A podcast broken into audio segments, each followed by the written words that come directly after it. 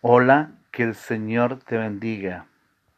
En Juan 14, 6 dice, Jesús les dijo, yo soy el camino y la verdad y la vida. Nadie viene al Padre si no es por mí.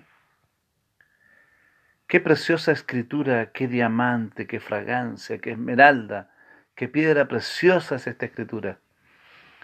Eh, por mucho tiempo se ha sostenido que Jesús habita en lugares hechos por el hombre, dentro de religiones, denominaciones, eh, iglesias de todo tipo, diferentes nombres. Se invita muchas veces a las personas a venir a un lugar, a una religión, a una estructura. Creo que tenemos que invitar a la gente no venir a una estructura, no venir a una religión, no venir a una denominación, sino venir a Jesús. Él es el camino y la verdad.